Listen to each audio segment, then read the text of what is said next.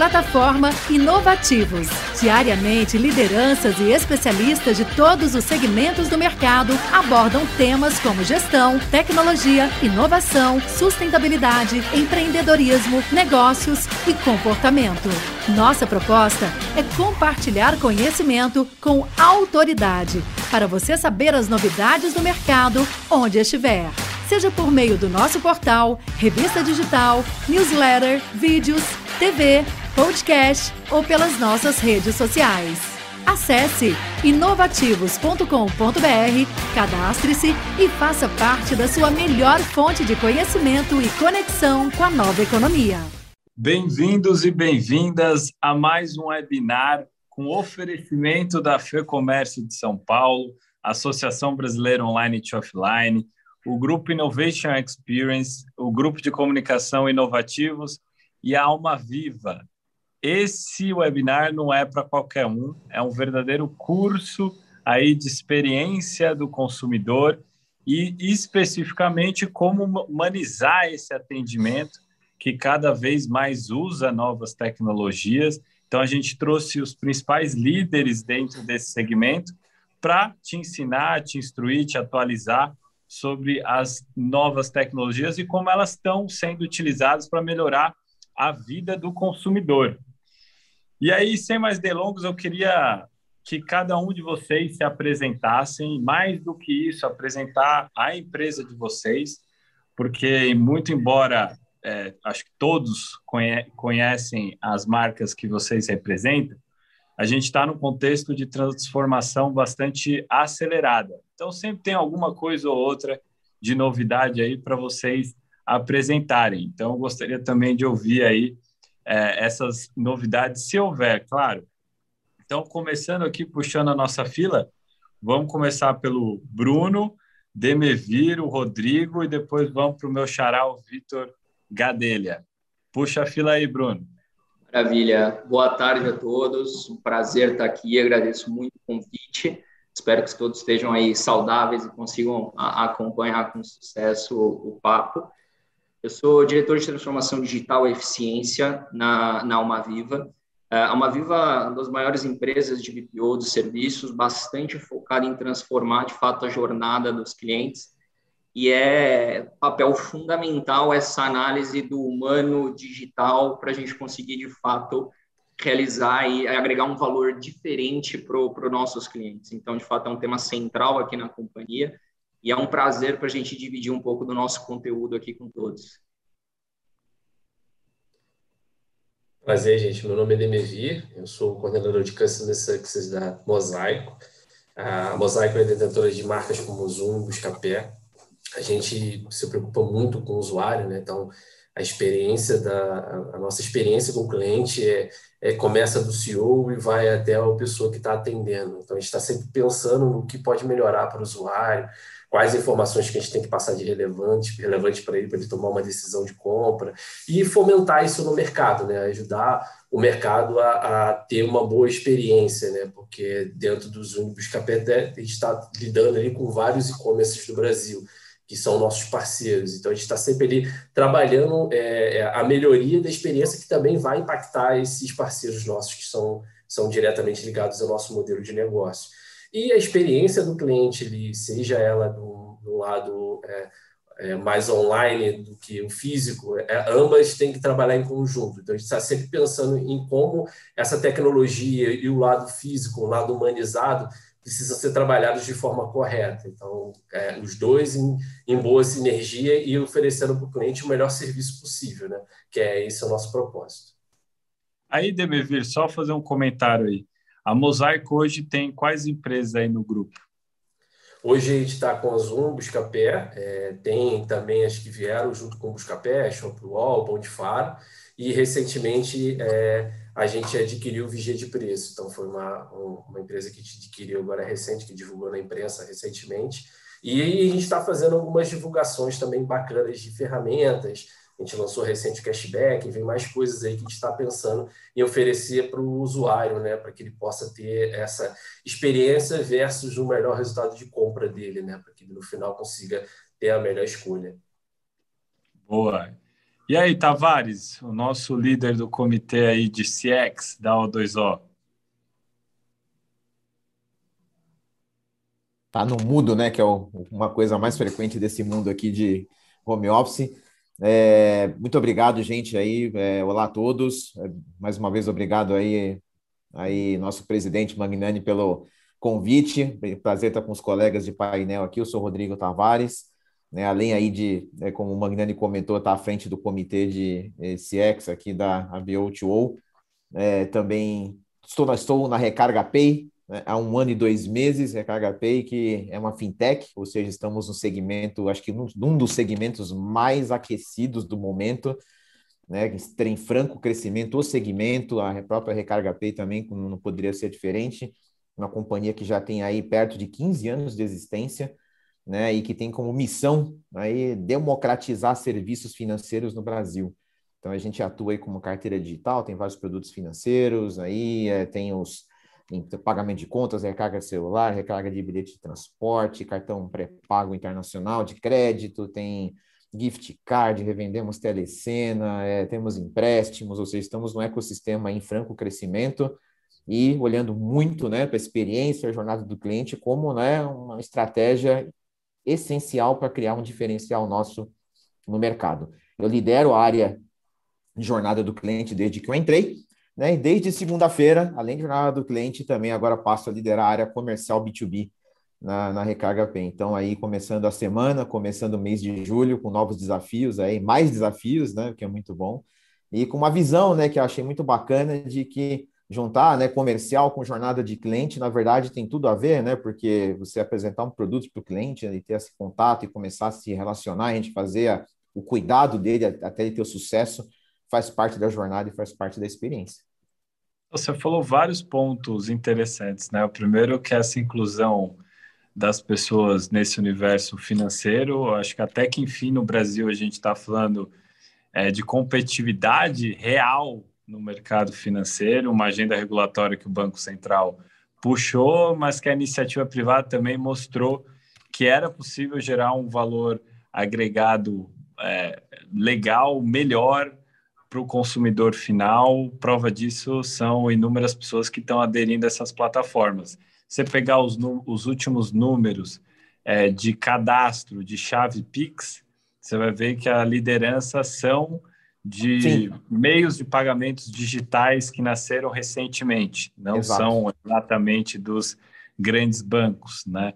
E também o número de pessoas que estão se digitalizando por meio dessas novas tecnologias financeiras, né? Isso é muito positivo. Mas Sim. ainda tem um mercado gigantesco para explorar, né? Assim, só a gente considerar que tem 40 milhões de brasileiros e brasileiras sem acesso à internet, Exato. mostra o tamanho do potencial que a gente pode ter aí nos próximos anos, mesmo considerando que na pandemia a gente digitalizou financeiramente falando, pelo menos num primeiro passo digital, muita gente para o auxílio emergencial, Sim. especialmente na Caixa Econômica. Mas ainda é um território ainda gigantesco a ser explorado. Vocês são realmente expoentes desse segmento. E aí o Gadelha. Gadelha, explica aí um pouquinho qual o seu papel, quem tu és e também da, da DASA. Muito legal, pessoal. Então, prazer estar com vocês. Queria agradecer o convite. É, eu sou Vitor, sou médico neurologista de formação, mas eu tenho uma longa jornada aí na tecnologia, principalmente na parte de inteligência artificial e também um pouco ali como empreendedor. Estou é, na DASA há um ano e meio e há uns três meses eu assumi essa responsabilidade de levar a inovação para os hospitais e a linha de cuidados integrados que a gente tem aqui. E só para vocês entenderem um pouquinho né, do que é a DASA, o que, que a DASA se propõe como empresa de saúde, como uma rede integrada de saúde? É levar a saúde para as pessoas em toda a jornada da vida. E jornada da vida significa desde quando o bebê nasce, desde a gestante até o nascimento do bebê, até o eventual desfecho aí que a gente não quer, que, que, que é a morte, mas que a gente possa cuidar em todos os aspectos, aspectos do diagnóstico, do cuidado integrado para a jornada. E quando a gente olha para essa cadeia que é extremamente desfragmentada, vai ser bem bacana estar tá discutindo isso aqui. Você vê que são vários pontos nessa jornada, que é a jornada do paciente. Então, a gente ainda não chama cliente, mas nosso cliente é o paciente, e a jornada do paciente nessa, nessa cadeia toda. Então, a DASA, ela tem a parte de diagnóstico, que é o diagnóstico, é o laboratório, é o, é o exame clínico laboratorial, é a parte de imagem e a parte de genética, que dá abre aí todo um caminho de medicina de precisão, que é super importante. Tem a parte de hospitais, que é quando o paciente tem um evento grave, ele precisa ser internado. Então, tem uma rede de 15 hospitais agora, então foi tudo recentemente integrado, até numa estratégia de rebranding, que alguns de vocês devem ter acompanhado. E tem toda uma lógica das empresas, que a gente chama de prover saúde B2B para as empresas, e por baixo disso tudo tem a questão de cuidados coordenados, que é cuidados integrados. Basicamente, é como fazer gestão para melhorar a saúde das pessoas doentes e não doentes, para evitar aquela doença, tá? Então, aí a gente tem essa base que a gente atende todas as camadas da saúde que é dividida em primária, secundária e terciária. Então, primária é cuidado básico, secundário é um especialista, terciário é o hospital. Então, a gente consegue trafegar e aí a jornada do paciente é algo muito interessante que cara, é um aprendizado assim, porque cada um é ser único e a gente tem muito que aprender com os outros setores, tá?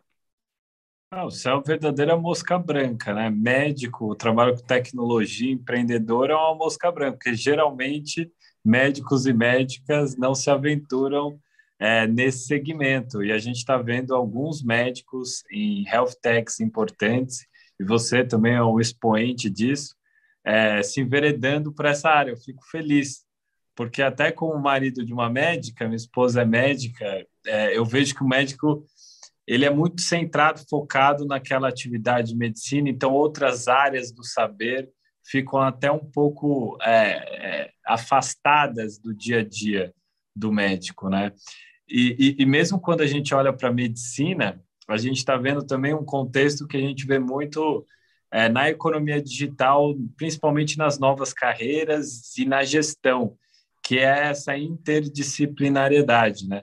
E aí, em medicina, eu dou só como exemplo é, a medicina integrativa, né? Medicina integrativa que você vai reunir algumas áreas ali, trabalhar prevenção, que muitas vezes é, não é tão bem explorada. A gente passou anos e anos trabalhando só doente e não trabalhando a prevenção. E é muito louco isso, né? Porque a gente, desde a, de 1988, a gente vê um movimento gigantesco sanitarista para atendimento primário.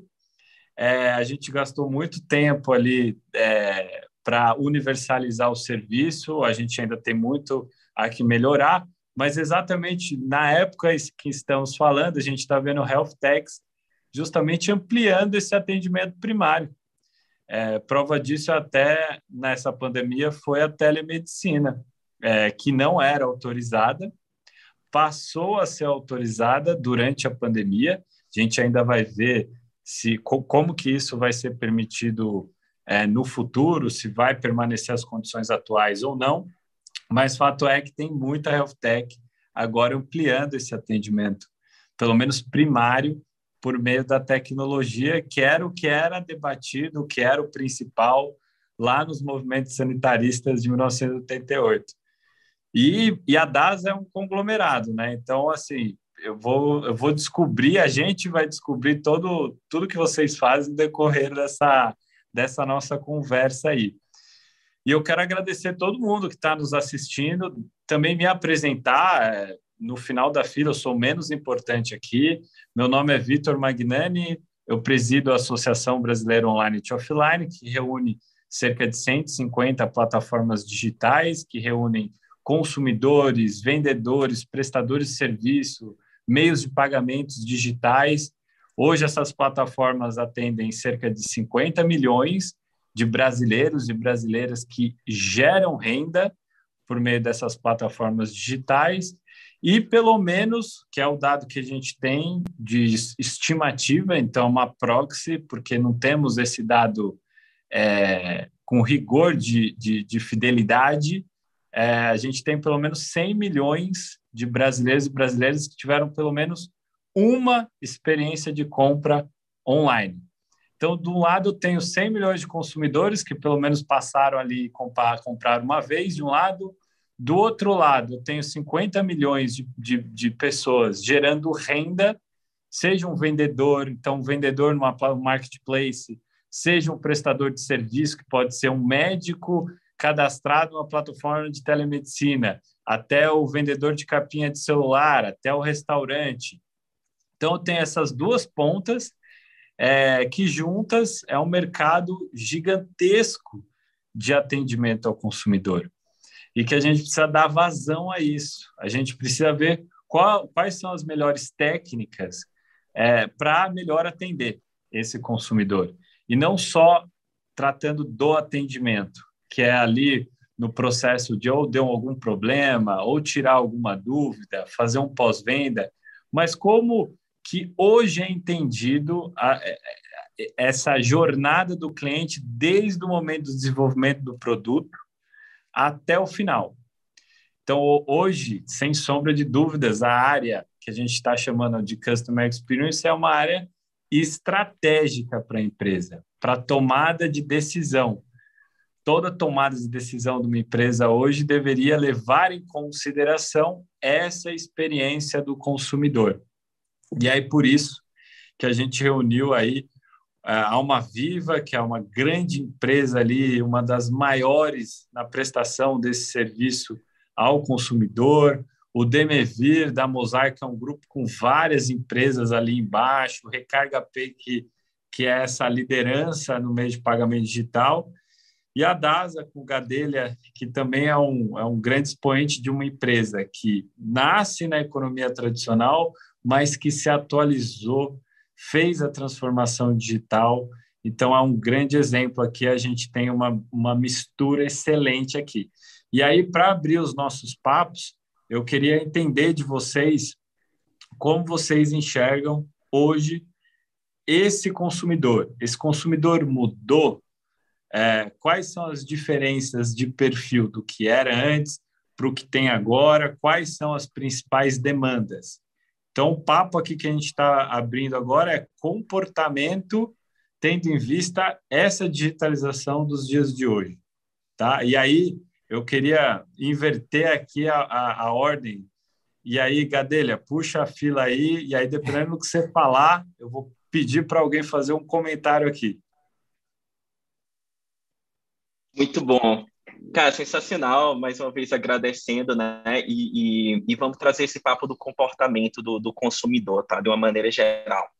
E eu vou contar, assim, um pouquinho, só dar um brief, porque na saúde tem uma coisa interessante que, como falei, cara, eu já não passo tendo, tendo a não chamar cliente, tendo a chamar paciente.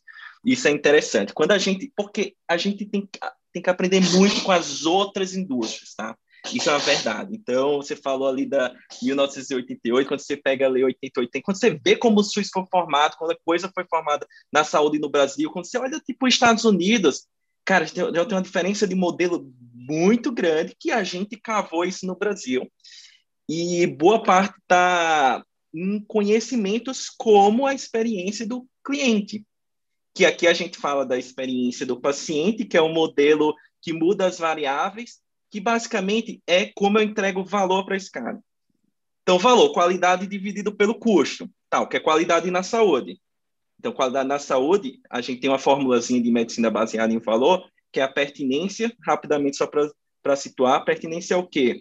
Se aquele procedimento, procedimento que aquele paciente tem que fazer, realmente ele tem que fazer. Então, imagina um obeso, um obeso que não tem que estar para fazer cirurgia bariátrica, eu faço a cirurgia bariátrica nele. Então, a pertinência, ela multiplica de zero a um. Porque se for zero, eu entreguei zero de valor para esse cara. Tá? E aí eu vou chegar porque eu estou falando de valor para vocês entenderem, porque isso parece tão óbvio para tipo, quem não é da saúde, mas, cara, é, para a gente é uma coisa de discussão que está escrito em 2006 com o cara Michael Porter, mas a gente está falando isso agora. Tá? Então, é outcome, é desfecho, é, cara, se, se tá bom, se eu estou tratando esse paciente bem, com os melhores recursos, então realmente fiz algo legal, versus a experiência que é uma baita desfragmentação. Cara, a experiência de saúde nunca vai ser boa, não tem como ser boa. Cara, tô doente, vou dar, não, não vai, né? É, vou dar um NPS de 100 ali, tipo, é, é, é, tem várias coisas que são, são um pouco é. difíceis, tá?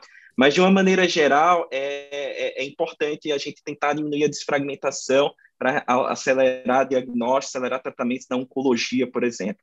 E dividido pelo custo, porque, cara, eu preciso sustentar um modelo que é insustentável do modo que está hoje, e por isso que a gente está falando do valor, porque onde é que estava o custo antes de tudo e a receita? Ela era, ela era a fórmula. Então, tudo era baseado em, cara, mais procedimento, mais isso, mas a gente está entregando valor para paciente. Uhum. Será que é o número de procedimentos que eu estou fazendo? Tá? Então, por que estou falando isso? Porque os próprios consumidores, e aqui no nosso caso o paciente, eles entenderam, porque o mundo todo, depois de 2008, onde a gente voltou a trazer, a estudar mais sobre o, o, o Customer Centricity, assim, a gente é, eles foram aprendendo ao longo desses 12, 13, 14 anos com as big techs, com empresas da, das finanças, que a experiência mudou. E quando eles olhavam para a saúde, cara, peraí, o que está acontecendo aqui? E, e, demorou um tempo para chegar na saúde. Então, o movimento de transformação digital na DAS e agendamento online, quatro anos para cá, três anos principalmente, é algo assim que já vem tarde para aquele consumidor e o paciente no final, né? Então, é, na saúde, cara, assim, a gente tem sempre esse, essa coisa de entregar valor para ele. Então, a gente saiu daquela coisa que é mais procedimento, é isso que gera receita, é data crescendo, não é isso mais. Então, a gente aprendeu a fazer esse shift para realmente entregar que está baseado em todas essas variáveis, e uma das variáveis importantes é a experiência do, do, do cliente, do paciente em sua jornada, e isso vem de uma demanda do próprio mercado vem uma demanda do modelo insustentável com a, um modelo de mercado, porque ele fala, pô, mas eu compro tudo online aqui, cara. Aí quando você tem um câncer, quem teve aí paciente, quem teve. Cara, são histórias que são surreais, assim. Meu, é, é, surreal quando você vê de tempo a tempo tudo que acontece dentro de um processo que deveria ser a nível, tipo, como é controle aéreo, de tráfego aéreo, assim, um negócio super robusto, com muito controle, com muita segurança, né? Quando você olha para a saúde aqui de uma maneira geral, né? É uma coisa que você fica, cara, peraí. E aí tem uma exigência de todas as pontas, tá? E aí é só para começar o papo, eu queria trazer esse papo conceitual de onde a gente está na saúde, como a gente tem aprendido com essas, com as big techs, com todas as outras empresas do, do setor, e tem, temos tentado se adaptar a esse modelo que entrega focado no, no cliente e agora focado no paciente, tá? Não, você tem razão. Acho que tem vários inputs bons que você colocou aí. E eu acho que assim o consumidor é o, é o mesmo, seja ele paciente, seja ele usuário, cliente, nome que queira dar. O cara que está comprando realmente ali uma TV pelo telefone celular é o mesmo que vai no pronto-socorro. E aí é muito louco essa experiência, né? Porque até pouco tempo atrás você tinha um resfriado, muitas pessoas passam e, e, e faziam dessa forma. Né? Eu tô com um resfriado, tô com uma dor de cabeça, só para não entrar em polêmica, que sintoma de resfriado ainda sintoma é. de COVID. Mas é, você tem uma dor de cabeça, você vai para o pronto-socorro. É, e é muito louco isso, porque você fica com o pronto-socorro muito cheio, uma experiência horrível, sendo que boa parte dessas pessoas não precisaria ir até o pronto-socorro. E a experiência do cara ficou horrorosa. É, eu vou dar um outro exemplo de uma experiência horrorosa na saúde. É, você ter que relatar é, diversas vezes os mesmos sintomas para profissionais diferentes da mesma empresa, da mesma do mesmo hospital ou do seu plano de saúde. O que eu estou querendo dizer é nem prontuário eletrônico a gente tem escalado. A gente não tem o prontuário eletrônico. Fala assim, ó, você tem meus dados aí, acessa aí, ó, estão todos os meus dados aí. Isso é muito incrível, né? O quanto que a gente consegue melhorar é, de atend no atendimento ao consumidor, nessa experiência, né? Então, a saúde também é um território vastíssimo. E aí Mas eu queria... é uma quebra de é uma quebra de paradigma, né, Vitor? Porque se você for ver a, a, digitalização, dependendo do tipo de serviço, ela já tinha avançado há muito tempo. Na saúde, como um serviço crítico, a tendência é que não, eu quero ter um atendimento personalizado, quero ter um atendimento pessoal. E não necessariamente isso é verdade. A quebra com a telemedicina, como o Victor bem comentou, é, é, é ela vem para pegar um primeiro nível de atendimento, mas evitar que você tenha essa jornada ruim. Porque se você olha com essa visão do, do, da pandemia, é inegável que mudou o comportamento de, de, todos os consumidores finais, né? A gente aqui na Uma Viva, como fornecedor de serviços atendendo saúde, telecom, finanças, é, é varejo, enfim, a gente vê de fato um movimento transversal nessa mudança de comportamento, porque o cara não trabalha de casa, é, tem, tem, tem, não pode evitar aglomeração, viagem cancelada, ou seja, a forma com que ele se conecta com a marca, independentemente do serviço, ela mudou drasticamente. É, é, é então, se, você, se de fato as empresas, é, e aí de fato as empresas que estão atendendo esses clientes, elas de fato também não se transformarem, não tiveram uma, uma, uma equipe uh, profissionais dedicados a essa jornada, dedicados à tecnologia para usar a transformação digital como catalisador, você vai ficando cada vez mais distante, com uma jornada cada vez mais é, é, é complexa. Então, aqui na, na, na, visão dos serviços, o que, o que a gente vê é, a gente vê nos determinados setores essa mudança constante, e nós, como fornecedores dessas operações, nós temos um, um desafio não só interno, que é, em, em, menos de um mês tivemos que dropar todas as operações para casa, então todo mundo trabalhando de casa, então é algo impensável que se a gente fosse fazer de fato um projeto estruturante para tratar isso, isso poderia provavelmente demorar um ano para você até mais para você e, e, assim no calor do momento em menos de um mês você vira duas três quatro cinco mil pessoas é, é, para trabalhar de casa então nós tivemos um desafio inclusive operacional nesse sentido para se reinventar mas nós temos também no, no, no, dia a dia com os clientes, porque aquele atendimento mais básico, aquela visão de você ter só atendimento telefônico, aquele atendimento mais somente humano, ele deixou de fazer sentido nessa era de pandemia. Então, a necessidade do cliente em transformar a jornada dele com agente virtual, com, é, enfim, com atendimento 24 por 7, ter a multicanalidade, omnicanalidade, ela, ela demandou, ela de fato trouxe muitas demandas e, e particularmente na, na Uma Viva, nesse, olhando diferentes tipos de serviços, para nós também foi um, um, desafio que se tornou uma oportunidade, mas de fato para apoiar nesses diferentes é, é, é, nichos. Mas é como você falou, é uma quebra de paradigma, né? Às vezes uma telemedicina não tem nem regulamentação, porque era algo talvez impensável de, de, de, de virar banal no, há um ano, dois anos. E, e de fato a gente vê que é, é, mais um serviço, é mais um serviço que a gente consegue é, ter o equilíbrio do humano digital e, e, melhorar essa, essa jornada, né? É, é, aí só somando, acho que as duas falas, porque você foi incrível, assim, para resumir, é, o Gadelha coloca diversos pontos que o setor de saúde é, não enxergava, passou a enxergar, né, que é essa mudança de comportamento, inclusive colocando, o Gadeira coloca até, inclusive, as métricas né, que eles estão utilizando para mensurar essa experiência, esse atendimento, e você coloca, de fato, a questão da velocidade. Né? O consumidor está mudando muito rápido, você deu o exemplo agora da pandemia, onde muitas pessoas foram trabalhar em casa, e pouca gente nota o quanto que isso impacta comportamento de consumidor, então a pessoa como consumidor, né? É, então vou dar alguns exemplos. A gente é, passou a ter mais vendas de computadores de mesa frente a notebooks, né? Então foi uma mudança de comportamento. Também a gente passou a ter mais venda de brinquedos, porque as crianças ficaram em casa passou a ter também mais vendas é, de equipamentos de ginástica.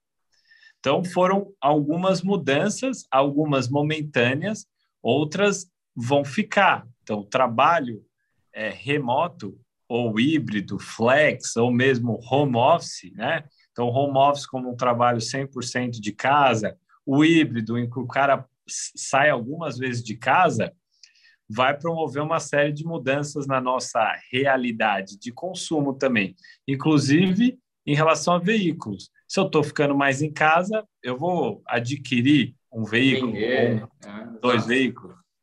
Não faz tanto sentido. E aí você promove uma série de mudanças. E aí, só para finalizar essa, esse tópico da velocidade, até pouco tempo atrás, pouco tempo, cinco anos atrás, façam o exercício muito provavelmente você pedia só pizza e esfirra em casa. Pizza e esfirra. domingo à noite acabou. Hoje você pede salada na maior naturalidade. Então, tu mudou o comportamento, foi gerada uma, um desejo. E o e-commerce que você fala foi, de fato, um, um, dos segmentos que mais cresceu. Se você olha só em 2020, cresceu quase 80%. E o legal é que desses 80% que cresce, a grande maioria, às vezes, comprou pela primeira vez. Ou seja, Exato. você vê, de fato, como é a mudança do, do comportamento do consumidor. Tanto é que é, é, você tem estudos que apontam para mais de 100 bilhões de, de faturamento esse ano só com e-commerce. Magazine Luiza, tem várias empresas, enfim, de vários nichos que, é, é, é, pelo que você falou, há muitos anos atrás isso era impensável, isso avançou, mas com a pandemia isso acelerou muito, porque de fato é, é, foi talvez a única forma de se conectar com uma determinada marca foi através do e-commerce, né? Então é, é, é interessante como, como avança dinamicamente, né? E, Não, e, olha também, né, Bruno? Desculpa, Vitor. É, é, a questão do varejista, né? É, o, é isso. De rua, que ele teve um período da pandemia que ele precisou ficar com o estabelecimento fechado em certas regiões, né? E ele tinha que vender, ele tinha que disponibilizar o produto dele em algum lugar. Então, houve uma migração desse varejista para o modelo e-commerce, né? E, e, teve uma aceleração, foi uma coisa assim, bem acelerada, não só para o usuário, mas também para aquele varejista de rua que estava sempre ali naquele modelinho dele de negócio sempre. Então, ele teve que se reinventar dentro de um modelo que ele não sabia. Então, ele teve que se adaptar ao e-commerce. Né? Então, teve essa migração desses varejistas, seja até restaurante ou só varejistas, eles tiveram que entender como é que é esse universo numa velocidade assim é, impensável, né, para tentar se adaptar a esse modelo, né, é, que trouxe é, esse momento de pandemia para esses varejistas. Né? E que os varejistas, em muitos casos, são, são consumidores também, né? Uhum. Você considerar que 80% de tudo que é vendido é vendido no ambiente eletrônico é vendido por meio de marketplace, significa que de um lado eu tenho um consumidor cliente final e do outro lado eu tenho um consumidor vendedor, né? É, e aí é a soma que eu falei. A gente tem 50 milhões de um lado gerando renda e do outro lado eu tenho mais milhões de consumidores finais. Mas, de novo, também ainda um território com uma ampla é, jornada de crescimento. Só para vocês terem uma ideia, hoje no Brasil, gente, o último dado, e aí o dado é pré-pandemia, esse dado ele, ele vai crescer é, significativamente agora no final de 2021, que é onde a gente vai promover a, a atualização desse dado. Só 5% de todo o varejo, todo o varejo, só 5% estava no ambiente eletrônico, digital. Uhum. Então, se você contar todo mundo, se eu contar de 100, 5 estão no ambiente digital, no ambiente digital. A gente deve chegar no final de 2021 pelo menos ao dobro, o dobro dessa uhum. taxa. 11% é, é, a nossa estimativa. Nossa, que eu digo é que eu presido também o Conselho de Comércio Eletrônico da FEComércio, São Paulo, que representa 80% do segmento no Brasil, porque essas empresas estão no estado de São Paulo. A gente espera que essas empresas se espalhem é, no Brasil todo. Mas é um território ainda vastíssimo. E aí, puxando o gancho aí, Tavares, assim, sei que você... Porque você também está num, segmento que está em, em, em, plena expansão, crescimento acelerado. O que, que você enxerga de mudança de comportamento? É, acho que complementando aí o que o pessoal abordou muito bem, né, da, das mudanças e transformações, a gente também do nosso lado é, observou, né, desde o do cunho prático, né, de perceber os clientes pela primeira vez, né, tendo que, puxa, vou experimentar um pagamento de conta no celular, vou fazer minhas, as minhas transações até por uma por um contexto, né, a gente inclusive trabalhou muito com o faça tudo de casa, né, para que sair, você consegue gerenciar, cuidar da sua vida, a gente está aqui para te ajudar com isso, né? a gente viu né, verticais mudando de comportamento, novos clientes chegando, né? E como a gente tem vários, né, vários produtos, a gente viu oscilando, né, demanda de um produto para outro, foi muito interessante ver todo esse esse movimento, né? E, e a gente percebe um, um cliente que ele chega é, pelo contexto é, de coração, é assim, putz, é coração aberto. Olha, eu vou tentar, né? Eu estou precisando fazer, né? Vou tentar, mas do outro lado, eu também ainda vejo que nós temos uma lição de casa muito grande de nos tornarmos mais fáceis, simples e menos misteriosos, né, do mundo digital para esses, esses clientes, né? Porque ainda tem, né, um certo ar de mas tudo virtual, será que isso é confiável? A gente está no Brasil, né? É, é, é não estamos numa, a gente aqui vive às vezes nas nossas empresas numa bolha, né? De que tudo é muito uhum. óbvio para a gente, né? Então a gente tem esse viés, esse viés atrapalha para caramba, né? O nosso cliente é Brasilzão, é cara que vai. Nunca me esqueço quando eu trabalhava no passado na, numa outra companhia, estava fazendo uma visita comercial que o, no, o, o, o, dono do estabelecimento lá, o restaurante que a gente foi, o cara foi, não, vem comigo, você vai passar cartão? Vem comigo, eu fui junto. Ele foi na beira do rio, levantou o braço para pegar o sinal da maquininha, parecia o He-Man, né? Para pegar o sinal. Esse é o Brasil. é, então a gente tem que ter fato isso. Não tô falando, e não era nenhuma barraquinha de esquina, era um lugar que tinha um certo nível de, de, de tráfego, né? Então veja essas transformações acontecendo rápido, que é uma tônica que vai sempre acontecer, né? O que eu quero trazer até um outro lado da moeda disso, né? Que é a gente está celebrando todas conqui essas conquistas, novos clientes que estão chegando, mas eles vão podemos esquecer que foi por força de um contexto, né? Por que, que não vieram antes? É, é, então a gente tem que ter uma autocrítica de o quanto a gente está né, se aproximando ao cliente e se descomplicando e tirando esse mistério para que ele prove. Porque por que, que esse pequeno, o Emivir colocou bem, esse pequeno lá, varejista de rua, né, que até usa a internet do dia dele, dia dele, dia dele, dia a dia pessoal dele, por que, que ele não pensou em fazer isso para o negócio dele? Talvez ele olhe para as plataformas e fale, hum, isso aqui não é para mim, parece muito complicado, parece coisa de nerd, né? É, não sei que língua que esses caras estão falando. Né? Então a gente tem que aprender também com tudo isso que está acontecendo, que a gente não tem que esperar outra crise para crescer. É, vamos nos iludir, gente. Eu tenho que celebrar, beleza, mas não vai ter toda hora empurrãozinho da natureza para a gente andar. A gente tem que ter um movimento nosso de se descomplicar para o cliente, tornar as coisas mais fáceis, né? E a gente, como né, experts nas nossas tecnologias, né, e donos né, de, de capacidade de produto, recursos, a gente, né, o, o empoderado na relação em termos de, de, de, recursos, né, e realmente mais próximo e se, se aproximar ao cliente que precisa disso cada vez mais. Né? O Magneto trouxe números que ainda são impressionantes, né, de quantas pessoas ainda não usam internet, então para essas pessoas ainda é um mistério tudo isso, né? Enfim, é, é, e a força do consumidor ela é forte, tanto, ela, ela, é tão forte que essas pessoas nem usavam serviços online porque talvez não confiavam e não estava claro para elas, né? Enfim, é, é, um exemplo prático, né, é, é de como a força do consumidor é, é, ela é grande. Né? Você pega o exemplo do WhatsApp, né? A gente fala não, porque a gente abriu o cliente, a gente abriu o atendimento no WhatsApp, estamos no WhatsApp. Não, não é que a gente está no WhatsApp, o cliente foi para lá primeiro. Então, a, a, gente foi, a gente foi junto, né? A gente humildemente tem que entender o nosso papel né, na vida do cliente. Nós somos parte da vida do cliente, nós somos o centro da vida do cliente. Ele é o nosso centro, né? Gravitacional. Então, acho que fica esse ponto de que muitas transformações sim aconteceram, a gente observou isso muito na veia. E acho que um outro ponto de comportamento que a gente observa, até pegando um pouquinho no, no tema aqui do nosso painel também, da humanização, é, eu vejo que o cliente veio para esse meio digital, mas a experiência do cliente é sobre relação humana. Então ele vem mais sedento também de assim, tá bom, eu topo tecnologia, mas eu sou gente.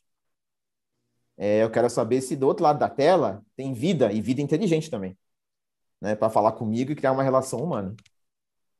É, e, e, esse ambiente digital, eu sinto que as pessoas estão mais é, ansiosas pelo atendimento. Então, o atendimento tem que ser mais rápido, ele tem que ser resolutivo, Sim. que faz, é outra palavra que faz parte aqui do nosso, do nosso painel. Mas, Mas antes Barrinani, gente... é. desculpa, só te interromper. Sabe por que esse negócio de ansiedade também que eu vejo? Assim, vamos pegar um, um exemplo, né? Assim, Google, né? Google todo mundo usa, né? É, é um, acho que um exemplo clássico de simplicidade. Todo mundo usa. Pessoas simples usam, porque é simples, né? É uma caixinha uhum. ali, né? É. Simples, é uma caixinha que eu falo que não é de Deus essa caixinha, né? Porque resolve toda a nossa vida, né? Você pergunta falando, põe foto, texto, não precisa nem uhum. acabar de escrever, escrever certo, ele entende tudo. O que acontece? Por que, que o cliente ficou ansioso? Porque ele vira para a gente e fala, o Recarga P, por que, que você não é igual ao Google? Fácil que nem o Google. Por que, que o Log você não é tão fácil igual ao Google? Ou Dasa, ou Mosaico, ou Alma Viva? A vida é tipo o Google, né? A, a comparação de experiência, peguei o exemplo do Google, ela é cross-indústrias, né? O cliente vem assim sedento, ó, eu, eu pô, vi tecnologia no Google, eu achei, olha, maravilhoso. Só que quando eu vou no teu site, no teu aplicativo, parece que não é tão bom, né? Não, é, eu acho que é exatamente isso, né? No Google você acaba, enfim, achando tudo na interface do Google. Aí, quando, por exemplo, você tem uma, uma dinâmica digital de atendimento desse consumidor, que já tem é, é, esse comportamento já enraizado, se você tem várias etapas, por exemplo, fragmentadas, ele já vai reclamar. Então, sei lá, o cara comprou num aplicativo, aí o aplicativo joga para uma outra página para realizar o pagamento. Então, assim, só dele jogar para uma outro, um outro espaço, né? Você já tem uma complicação aí. Você perde venda, você perde uma porrada de coisa. Mas como o nosso tempo aqui é escasso, embora a gente tenha uma hora e meia aqui para bater esse papo aqui, que todo, todos nós estamos aprendendo, queria abrir o tópico de dados.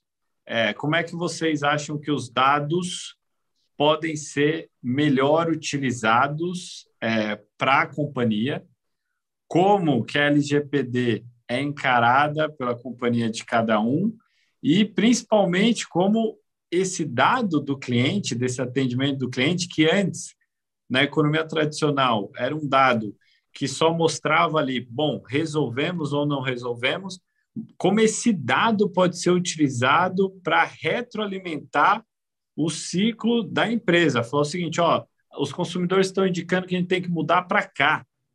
E isso mudar produto, isso mudar operação, isso mudar gestão. E isso que eu acho que é o, é o mais valioso nesse conceito de CX. Porque eu, eu não olho só aquela etapa final, eu olho o conjunto, é, eu olho a jornada completa. E aí, é, é, Bruno, assim, como vocês olham milhares de empresas, vocês ajudam milhares de empresas ali a criar justamente esse conceito aí de CX, como aproveitar esses dados. Eu queria discutir aí como que vocês estão vendo essa importância, LGPD, é, tudo que envolve essa atmosfera aí de aproveitamento desses dados com esse atendimento ao consumidor ponto importante, né? O, é, o, qual é a importância do dado? O dado é a chave, né? Você, você tem diferentes pesquisas que mostram que a, o serviço personalizado, o produto personalizado para aquele consumidor, ele de fato aumenta a taxa de conversão em quase 90%. Ou seja, para você conseguir personalizar o seu serviço, o seu produto, você precisa conhecer o seu cliente. Para você conhecer o seu cliente, de fato, você precisa ter os dados. E esse ponto da LGPD é, ele é, ele é importantíssimo e, e, ele muda diferentes paradigmas, desde questões simples, um simples acesso a uma, uma web page, é, até de fato determinados serviços. Então, assim, a lei entra é, é, é em agosto, mas começa de fato a refletir em setembro de 2020. E eu acho que isso muda diferentes paradigmas também. Para gente que olha diferentes empresas e serviços em diferentes empresas, qual que é o desafio da Almaviva? Ela tem um desafio primeiro interno, então a gente de fato tem que adequar os nossos processos, criar um, um DPO, né, o Data Protection Officer, que é de fato a, a, a área para tomar conta desses dados, mudar o nosso processo de desenvolvimento dos projetos, então o conceito de privacy by design, então se insere todas as análises, direcionamentos de segurança ao, em, ao longo dos processos, para que de fato você tenha um serviço privacy, privacy by default, né? De fato ser um serviço que nasceu com a visão do privacy by design. Então, e isso internamente, a gente de fato readequou processos, readequou nosso framework de transformação de jornada para de fato tratar esse desafio. Mas qual é, qual é o desafio adicional? Cada cliente é um cliente, cada cliente trata o tema de uma forma. Então, a, a, além da gente de fato ter essa extensão do cliente para o atendimento do final ao consumidor, qualquer projeto que eu for fazer daquela determinada operação que eu vier a propor para este cliente, eu preciso, inclusive, considerar as normas e a forma com que ele trata a segurança dele. Então, é, é, é, no banco, é diferente da telecom, que é diferente do, do, do serviço de saúde. É, então, você um, um, dos principais desafios que a gente tem, além do interno, é, de fato, como a gente é, é, se adapta nesse processo. Mas ele é crítico, né? É, é, é, é ele é crítico e ele vem para mudar é, é, desde uma coisa mais simples, né? Às vezes as pessoas falam, nossa, LGPD, o que é a sigla, né? Ah, segurança, isso está tão distante de mim, etc. E às vezes não, assim, não sei se vocês repararam, ou quem está assistindo, mas hoje, quando você acessa qualquer site de internet, aparece um pop-up, uma mensagenzinha ali para você aceitar o tal dos cookies. Que são os cookies? Os, o cookies é uma forma que aquela empresa tem de acessar os teus dados, gravar determinados dados teus para ela construir uma base de comportamento e com essa base de comportamento ela te oferecer produtos e etc. A gente tinha isso, ou tinha um poucos sites. Agora não, qualquer site que você tem, vocês podem começar a reparar agora, vocês vão lembrar de mim, vocês vão começar lá o cookie, aí vocês vão lembrar da... da, da é, é, é, absurdo, assim, qualquer site, qualquer página, qualquer aplicativo, você tem aquela questão dos cookies, você precisa aceitar, você pode recusar, então, isso é uma mudança num simples acesso da marca no web page, mas isso vem ao encontro de uma transformação no processo de estrutura desse serviço, desse produto. Então, assim, não tem, não tem desculpa, tem que se adequar e, e, e cada cliente, cada setor vem tratando de uma forma. Né? É, é, um desafio, mas é algo extremamente importante, extremamente crítico. Não, eu, eu fico muito feliz de te escutar e perceber que vocês já estão onboarding da LGPD, porque de fato a, a, o tema dos dados para vocês talvez seja muito mais sensível do que para os demais aqui do painel, né? Exceto Gadelha, que eu vou falar especificamente de saúde, que é um segmento mais, mais especial. Mas, como vocês têm clientes, né, é, que, que coletam esses dados, que fazem o tratamento desses dados, que clusterizam esses dados para definição dos comportamentos do consumidor, que a gente tratou no primeiro tópico da nossa conversa, e esse que é o essencial, é você entender que um tipo de grupo de pessoas tem interesse por X coisas ou por X serviços. É isso que importa para ir melhorando é, toda a dinâmica. Então, para vocês, além de você ter é, um, um, um, ótimo é, tratamento de dados, essa segurança com o, o, terceiro, o terceiro tem que ter também com os clientes dele da ponta. Então, uma cadeia que tem que ser muito bem ajustada é e, um, e, e é essencial. Então, parabéns aí, porque você usou muitos termos que é, realmente são de ponta, que é private by design, by default, você fazer justamente o mapeamento do fluxo dessa informação. Então, isso é fundamental. E aí, como eu citei o Gadelha, vou falar do Gadelha.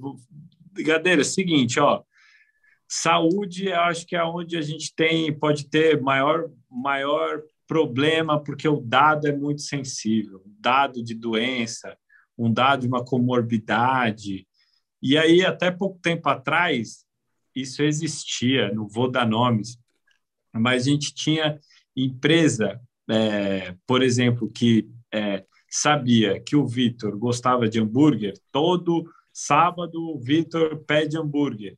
Então, ele pegava esse dado do Vitor, comedor de hambúrguer, e passava para uma farmácia, para uma operadora de saúde, oh, esse cara vai ter problema de colesterol, esse cara aí vai dar chabu. E isso era horrível, assim, era internet sem, sem, sem ordenamento. E aí, com a LGPD, a gente tem, de fato, um, um parâmetro muito claro ali para ser seguido. E como vocês tratam de muitos dados sensíveis, eu queria discutir aí é, não só sobre esse aspecto da LGPD, tá? Que é de falar assim, ó, putz, estamos adequados, é, temos os tratamentos, fazemos assim, assim, assado, mas justamente também de como utilizar o dado do paciente para retroalimentar ou criar produtos novos dentro, dentro da DASA. Pô, agora você deixa, deixa aqui, cara, eu adorei, porque assim, eu vendo os outros as outras áreas, né? E, cara, são processos que são lineares e cada um, cara, tipo, cada um tem o seu processo, mas aqui a gente está habituado com processos não lineares e múltiplos processos, porque uma doença só numa jornada de um paciente oncológico, ele em uma doença só mesmo, tipo, câncer de mama, cara, isso aqui quebra em pelo menos 50 ou infinitas. A gente não consegue, então a gente sempre tem que começar do macro. E aqui é interessante, porque ali você perde cliente, porque você sai de uma página para outra. Eu fiquei refletindo aqui, cara, onde eu perco cliente? Eu perco cliente quando o cara tem o diagnóstico de câncer, fez uma biópsia e, tipo, cara, tem ali uma resposta que vai dizer se o cara vai viver ou morrer em, em X determinado tempo, eu digo para ele que o resultado vai sair daqui a 10, 15 dias. Então, assim, é, uhum. o, é uma outra visão, mas é a realidade, porque é uhum. é, o que acontece. E aí eu vou fazer esse link com a questão do dado, né? Então, a LGPD, é, ele vem baseado em princípios, é diferente, então cabe muita margem de interpretação. E uma das coisas que a gente olha na saúde, e aqui não falando dados, mas como a gente na saúde deve olhar, é, é ética e moral acima de tudo. Então, cara, vem aqui algo para regular, bota a ética moral lá em cima, porque são coisas importantes para definir o que vai fazer, inclusive porque dados que vai dar margem para se criar modelos preditivos é a única forma da gente garantir sustentabilidade do setor de saúde. Hum. Cara, então eu estou indo além. O setor de saúde é insustentável. Por que demora 10, 15 dias para sair? Porque é uma camada gigante de paciente para pouco médico para uma pilha gigante de exame. Uhum. Como é que eu vou entregar em poucas horas esse resultado? Algoritmos. Não tem. Então, a medicina, que a gente sai de um modelo que é chamado baseado em evidências, para medicina preditiva e medicina personalizada, é uma crescente de tecnologia com a somatória de algoritmos. E aí eu puxo isso por quê? Porque isso muda a jornada do paciente. Vou te dar um exemplo aqui só para. A gente tem questão de legislação, mas a gente vê esses movimentos a nível de mundo.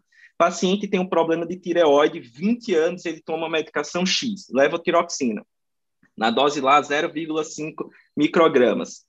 A cada seis meses vai fazer revisão com o, o, o, o, o médico endocrinologista.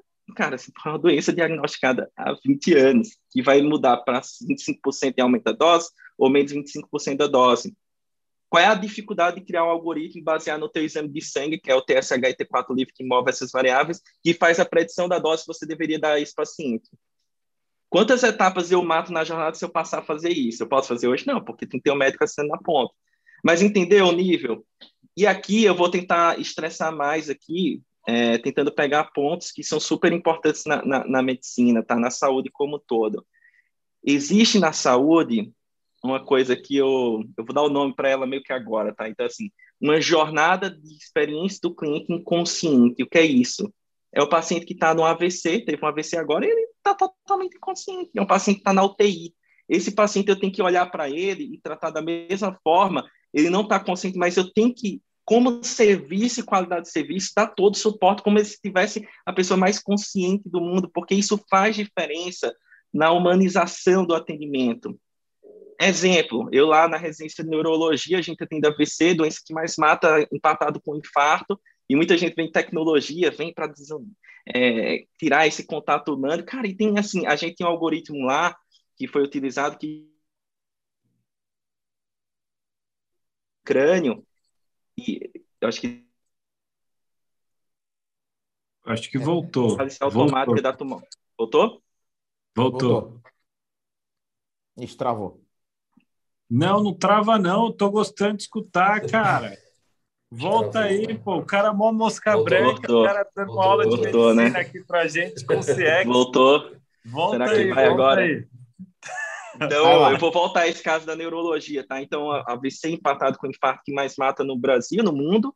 E aí, a gente tem um algoritmo para fazer análise de, da tomografia de crânio automática, que é o maior decisor se eu vou tratar ou não esse paciente. Então, tem um score que você dá, que a gente chama de aspects, e, cara, como era antes, o paciente ia para a tomografia, eu ia para trás do computador, esperava a tomografia e ficava lá 5, 7 minutos em média analisando a imagem, depois eu voltava e analisar com ele. Como é que a gente pode fazer? A gente fez estudo não com inferioridade, onde essa ferramenta equiparava com o médico. Cara, eu saí de trás do computador para ficar do lado do paciente. Ele fazia a imagem, eu, tá, cara, tô aqui, tô contigo, vamos dar um jeito isso aqui. E às vezes o cara tava bem consciente. Uhum. Mas é uma jornada do experiente do, do, do, cliente. Eu tenho que considerar como isso é a jornada dele. Então, é uma jornada quase que inconsciente, é uma jornada de um paciente na UTI. Que o fato da enfermeira levantar com calma seu braço e fazer uma, uma sepsia legal de uma lesão, e você pode estar entubado, faz a diferença. Então, mapear todos essa, esses fluxos é, é, super interessante. E aí, só para tentar fechar e apimentar mais um pouco aqui, eu tenho trazendo highlights, mas assim, se deixar a gente vai longe, porque realmente é um, é um assunto super interessante, porque a gente saiu de uma, uma, de uma era nos últimos 12 anos na, na saúde, cara, a gente não tinha dado, a gente fez a transformação digital, a gente faz ferramentas de mineração do processo para ter data analytics, isso já, isso já muda para coordenar o cuidado, porque os seus pacientes que eu tenho que fazer a equidade. E a equidade é um princípio do SUS, é um princípio da saúde, que significa dar mais a quem precisa de mais. Então, um paciente com diabetes com 15 de hemoglobina glicada não é a mesma coisa que um paciente que foi recém-diagnosticado e tem um exame super bom. Então, com isso, a gente já sabe para onde a gente vai. E a gente evolui para um modelo preditivo, que são os algoritmos, e a gente começa a entrar não na fase de algoritmos assim que a gente a gente passa para uma etapa de deep patterns, que é padrões ocultos, onde o ser humano não consegue perceber coisas que o computador com deep learning consegue perceber, que está muito ligado ao digital phenotype. O que é o digital phenotype? É você conseguir, por exemplo, é, só pela forma como você usa seu celular, eu dizer que se aquela criança tem a possibilidade de ter autismo ou não, ou se você está começando a desenvolver Alzheimer, só pela forma que você interage com alguma rede social, e aí a gente vê muito essa questão. Então, digital phenotype é sensacional, mas e aí, você quer saber se você vai ter chance de Alzheimer? Cara, eu não, eu não sei, mas a gente começa a ter isso hoje. Então, a gente tem essas três verticais aí, tem muita coisa para aprender, saúde está realmente na, na, na vigência de, de, de, ter, e aqui a questão do por que eu boto a ética e a moralidade acima de tudo. Porque, até em termos de LGPD, o que a gente tem que fazer é, cara, pense no teu paciente, de verdade.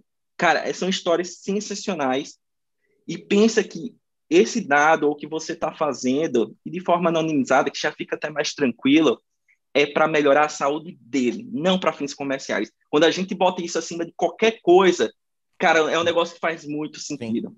Tira fim comercial, mas quando eu dou saúde para esse cara, eu vou melhorar a saúde dele. Inclusive, eu posso utilizar o dado com, com, com essa finalidade, né? Então, é, é, um pouquinho aí da saúde que a gente vê como um todo. E só essa questão da anonimização que é importante aí, tá? Para deixar mais quente ainda, né?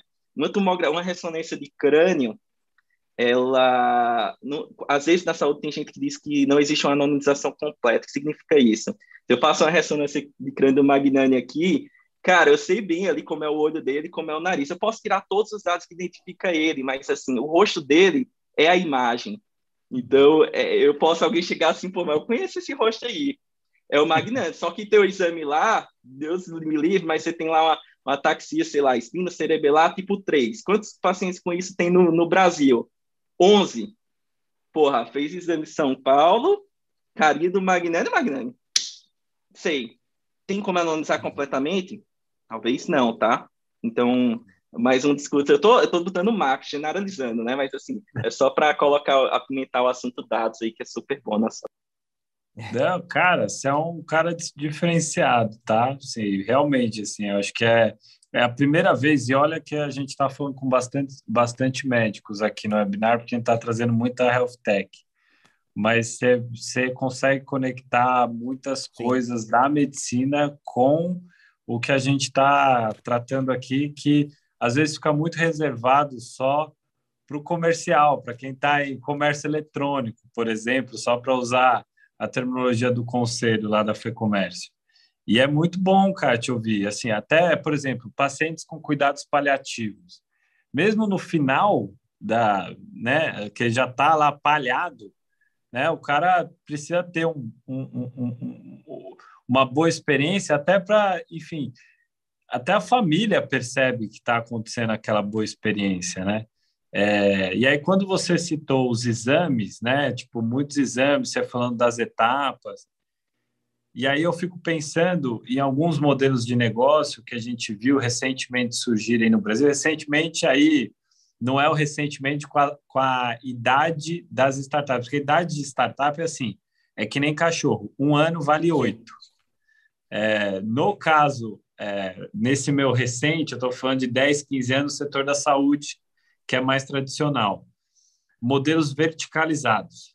Então, você pegar Tipo, você pegar um hospital, o cara entra lá e é one stop. O cara entrou lá, o cara faz tudo. O cara sai de lá com exame, com tratamento, com tudo, né? É, versus o modelo que é o majoritário, que é um modelo todo fragmentado por completo. Você tem lá o cara do diagnóstico, o cara aqui do, do hospital que faz determinado tratamento, aí muitas vezes tem uma outra unidade longe que faz um outro tratamento, e aí você fica no ping-pong lá eterno. E aí, como é muita gente para pouco médico, isso que é incrível também, só fazer um comentário para a gente encerrar, porque a gente tem que pôr top. Como que a gente tem pouco médico no Brasil? É incrível. Eu sei que não é para abrir curso da torta direita, mas é, é, a gente tem pouco médico. Essa é uma, é uma realidade, principalmente médicos que aceitem fazer tratamento lá no interior de Roraima, no SUS. Aí eu quero ver quem, quem tem esse gabarito para ir lá. Então, é, é, é, de fato, esses pontos, acho que todos eles impactam também a experiência, no seu caso, dos pacientes. Mas aí, é, Tavares e Demevir, é, é, comentem aí essa questão aí dos dados, eu acho que vocês vão conseguir fazer de maneira mais assertiva essa questão do uso do dado para para melhoria do produto e serviço. Sim. Sim.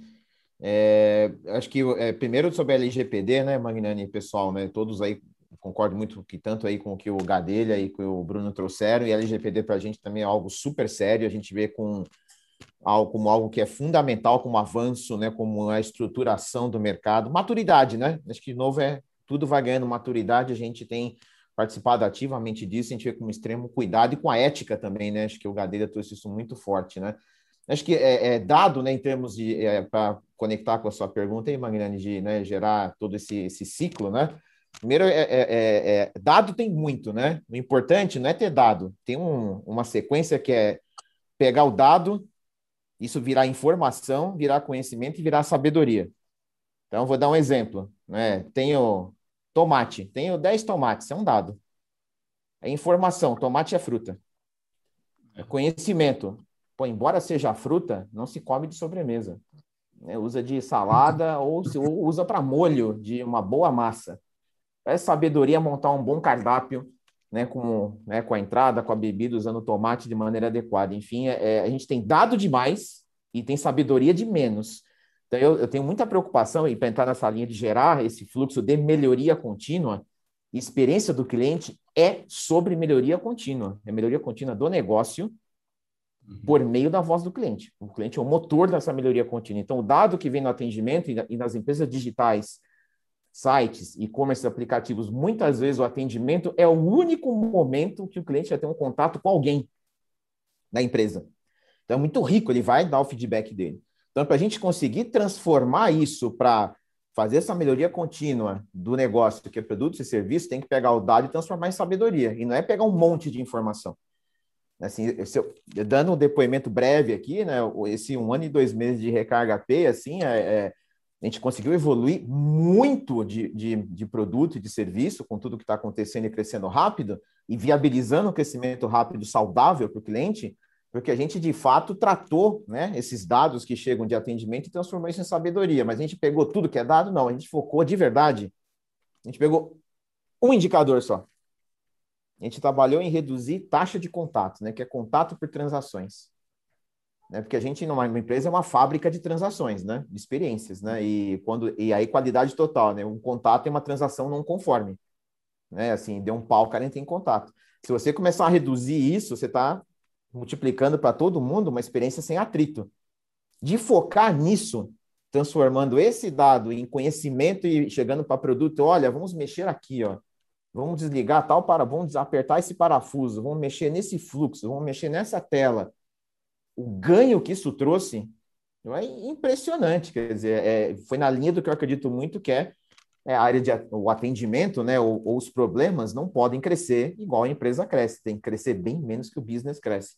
E a gente conseguiu entrar nesse fluxo virtuoso nesses últimos 12, 14 meses que eu estou trabalhando lá, que é foco, escolher qual é o dado importante e transformar em sabedoria, né, para conseguir mover esse, essa melhoria contínua, que experiência do cliente é sobre melhoria contínua, não é sobre momentos uau.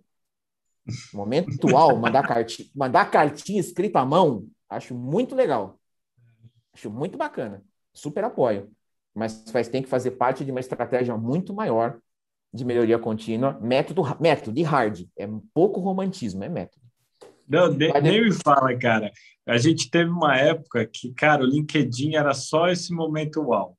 Era só post de alguém que recebeu um brinde porque, deu, sei lá, Sim. teve algum problema, a empresa deu um agrado, aí a pessoa posta, Sim. a empresa replica e tal, tal, tal. E eu acho que uma frase tua, acho que resume esse bloco, cara, que é temos dado de mais sabedoria de menos. É esse que é, que é, o, que é o ponto.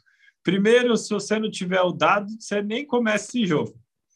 Nem começa. Então, tô, a gente parte do pressuposto, todo mundo, todo mundo aqui, quem nos está assistindo, pelo amor de Deus, você precisa ter pelo menos um, um, um, esse lake, lake, o data lake ali, de você Isso. ter minimamente, cara, se você é pequeno empreendedor, eu quero que falar que o que a gente está falando aqui é aplicável para o pequeno empreendedor. Você pode fazer isso no Excel. Pega os dados do, dos seus clientes, planilha aí. E aí você vai começar a agrupá-los, eles, para tentar entender comportamento, não é não? E aí tirar a sabedoria. Eu, eu, eu, não quero só a massa lá com molho de tomate. Vamos fazer um cardápio gostoso aí para a galera. E aí, Demevir, arremata esse ponto aí de dados. Esse, esse ponto do, do UOL que o, que o Tavares falou, acho que é importante, né? Ele entra nesse, nesse gancho aí de humanizado, né? Porque quando a gente olha para o lado de, de experiência para o cliente, mesmo que ele tenha tido um problema, muitos dos casos a gente consegue identificar ao falar no telefone com o cliente, ao conversar com ele por um chat, você consegue entender ali o que, que ele está passando, pode estar passando até por um problema de saúde, com família, e ali você começa a criar um vínculo com esse cliente. Então, é, ele de um problema você pode transformar ele numa ajuda, num apoio, até psicológico, em certos casos. Né? E, e, acho que o dado ele vai levantar esses números, né? ele mostra para você qual a oportunidade que você tem dentro do negócio para poder aproveitar e o gancho do que você tem que melhorar em produto, mas muitas das coisas você tem que entrar no lado humano mesmo para entender, né?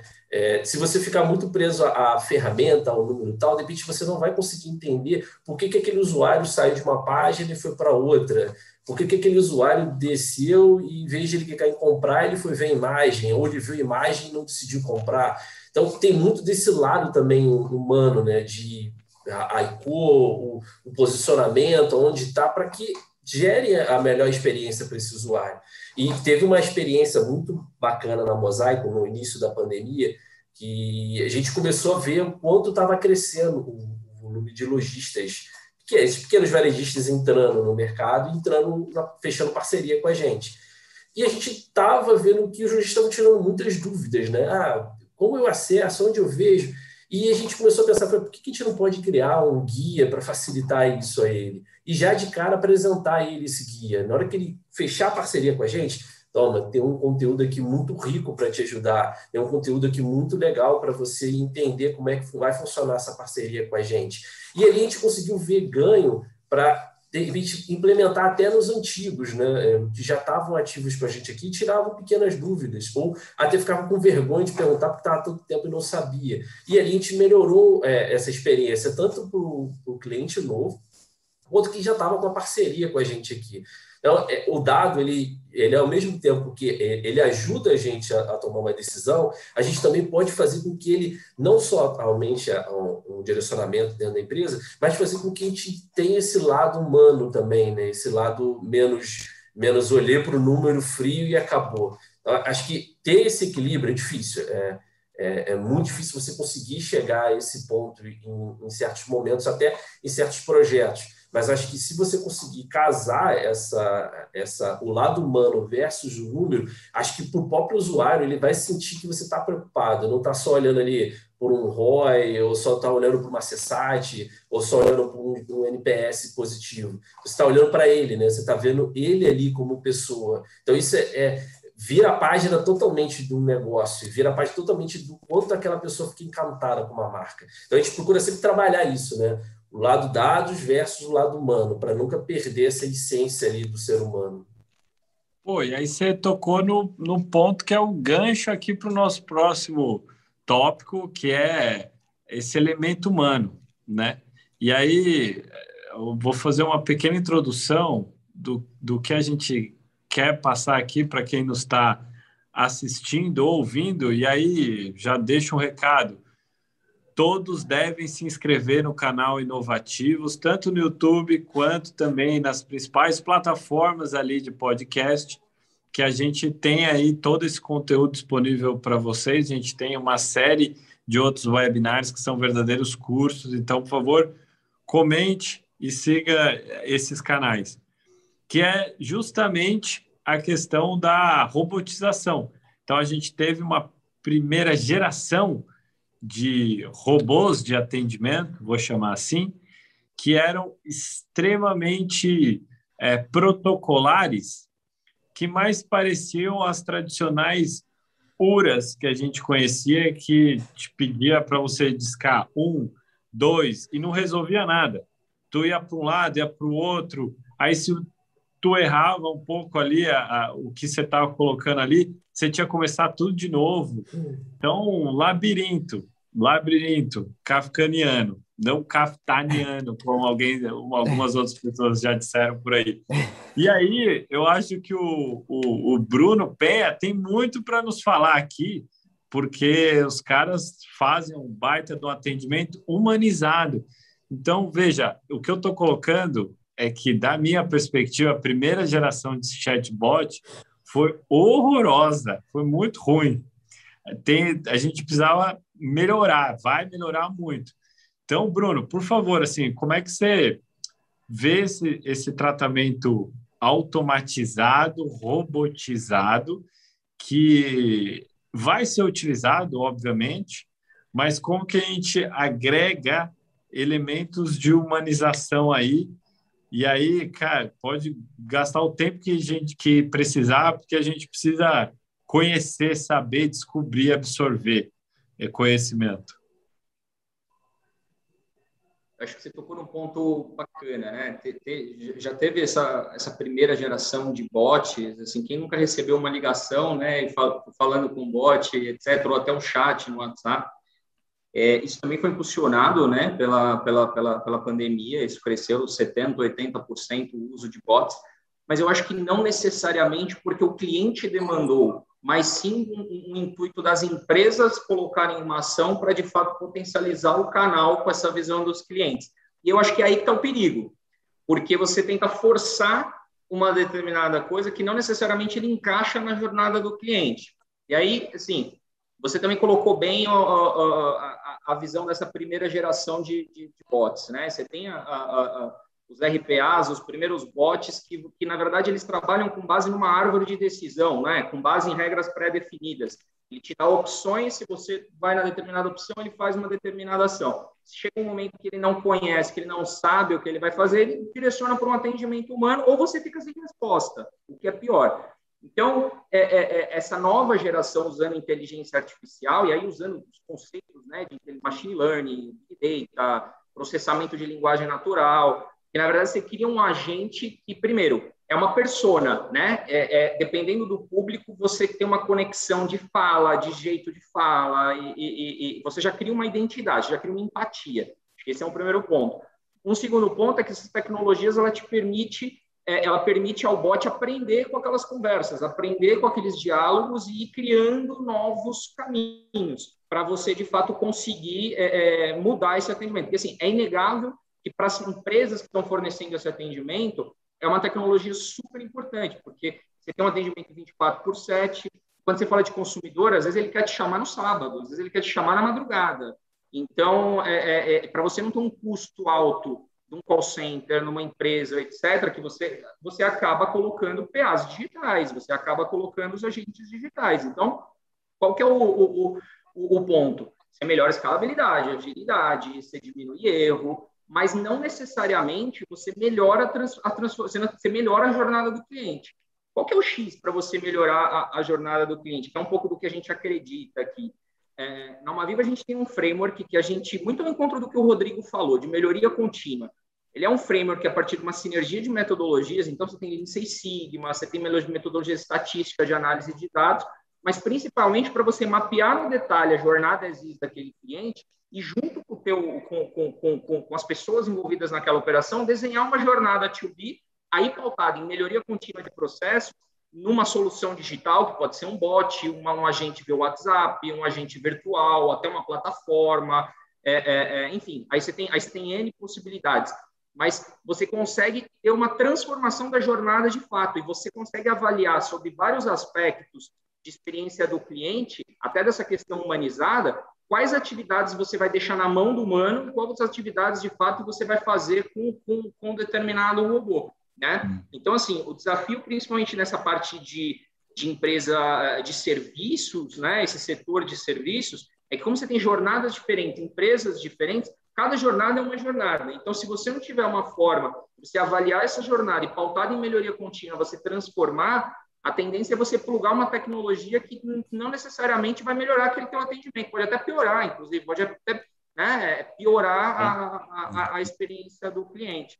Fora o fato que, sim, os robôs nunca vão substituir os humanos, né? Quem não, quem não gosta de comprar, pegar o produto, ter um atendimento, etc. Então, acho que são coisas complementares. Eu acho que é, é acho que vem o sucesso vem através de uma sinergia, né? Pô, Bruno, Nossa. cara, vou, vou, vou, até já pegar carona aqui, Magna, no que pega aí, comentou, pega aí, porque, assim, cara, você falou muito do que eu acredito. Né? E, e, o que o Magnani comentou, né, essa primeira, aquela primeira onda né, de bot e tudo mais, eu concordo total. E essa primeira onda de bot, o Magnani, deve ter acontecido, sabe, assim, naquela fase que vai um monte de CEO ia naqueles eventos em Las Vegas, daí vê um PowerPoint maravilhoso, vê um monte de indicador lindo de eficiência, volta, pega o avião, volta. Gente, agora amanhã, bot geral. Vamos botar bot em tudo, vamos aumentar o nosso ROI, tal, mas Aí vai no ponto do que o, do que o Bruno comentou muito bem aqui, que é, é o porquê que eu estou fazendo isso. Tem que ser feito em prol da experiência, em prol da jornada. Então, você tem que entender profundamente o cliente para saber como usar a tecnologia para isso, né? E aí, porque se você usa errado, como ele bem colocou, o Bruno, né, assim, você vai amplificar a tua burrice. Né? Assim, você está fazendo errado no atendimento humano, mal feito, a tecnologia é um escravo fiel. Que você botar para fazer, ela vai fazer. Só que se você estiver fazendo bem feito, vai fazer bem feito em larga escala. Se você estiver fazendo torto, vai fazer torto em larga escala. E aí, outro ponto importante que eu também vi acontecendo muito, que gente, acho que está mudando e a gente precisa seguir falando disso para mudar, é para ter o famoso cuida cuidado com os projetos indicadores da vaidade, né? O que, que é isso? Aquele que só serve para mim. Nossa, fiz uma URA que tem uma retenção, que caiu o orçamento, se a FOU está feliz, se eu está feliz, Deve a perguntinha básica, que é o tema aqui. Está resolvendo para o cliente? Ele tá, ou ele está se perdendo no labirinto, né? Como o Magnani comentou, né? Então, eu tenho que mudar o eixo, eu tenho que fazer em prol do cliente, né? E depois, num outro momento, começou a fase também de escutar muito do... É, eu sou entusiasta de tecnologia, estou numa empresa de tecnologia que a gente acredita que tecnologia é fundamental para escalabilidade. Então, só que a gente tem um cuidado de fazer isso para não ser né, amplificar a, a, é, as falhas, né? Tem que fazer do jeito certo em prol do cliente. Mas veio aquela fase também de temos agora os famosos projetos de vamos né, humanizar o bot. E eu tenho também uma provocação que é assim, cuidado, se você está com um projeto de humanizar o seu bot, ou, humanizar o atendimento que você tem no robô, cuidado, provavelmente a sua operação humana é robotizada. Né? Porque você deve ter replicado o robotismo seu no seu bot. Então, é, é, é, vamos ter sempre a história lá de ter cuidado de que é, que é, o, é o cachorro acabando o rabo, não é o rabo acabando o cachorro, né? Então, a gente precisa de verdade olhar muito com parcimônia, exatamente no que o Bruno muito bem colocou. Como que isso se encaixa na jornada do cliente, em que momento, para que tipo de cliente. E quando você acerta isso, dá um, é um baita golaço. Porque aí você consegue ter resultado, experiência junto, e você faz a equação né, redondinha. Agora, se você faz isso mal feito, cuidado, a tecnologia é um escravo fiel. Vai te levar para onde você falar que ela tem que ir. Cara, que frase, que frase. Tecnologia é um escravo fiel. Cara, matou. Eu acho que é isso. E assim, como eu, como vocês são especialistas, ó, o Demevir e Gadelha, comentem aí. Esse, eu sou acessório aqui. o, é, esse que ele falou do escravo fiel, né? Isso é, é bem, bem real, né? Porque se a gente, se a gente deixar se levar pela, pelo as facilidades que gera a tecnologia, é, acaba que você se torna realmente refém, né? E acha que aquele ali é o melhor caminho. É, um atendimento por WhatsApp. Se você não tomar cuidado ao matar, colocar um bot no WhatsApp, é, você acaba não, não tendo sucesso, né? Então, esse olhar, é, esse olhar para como você vai implementar e se aquilo que você vai implementar, o seu usuário está preparado para isso, é importantíssimo. Não adianta, como o Tavares falou, você trazer mil bots, mil formas de fazer o processo se tornar automático, se teu usuário ele pede um atendimento pessoal, pede um atendimento mais humanizado, né? É, exemplo, o usuário está com pedido atrasado, igual acontece com a gente lá no nosso marketplace. Não adianta eu colocar um bot para explicar para ele o motivo. Não adianta mandar uma mensagem automática dizendo que o pedido está atrasado e a culpa é de uma transportadora X. Eu tenho que entrar em contato com ele, eu tenho que falar com ele, tenho que explicar o que está acontecendo.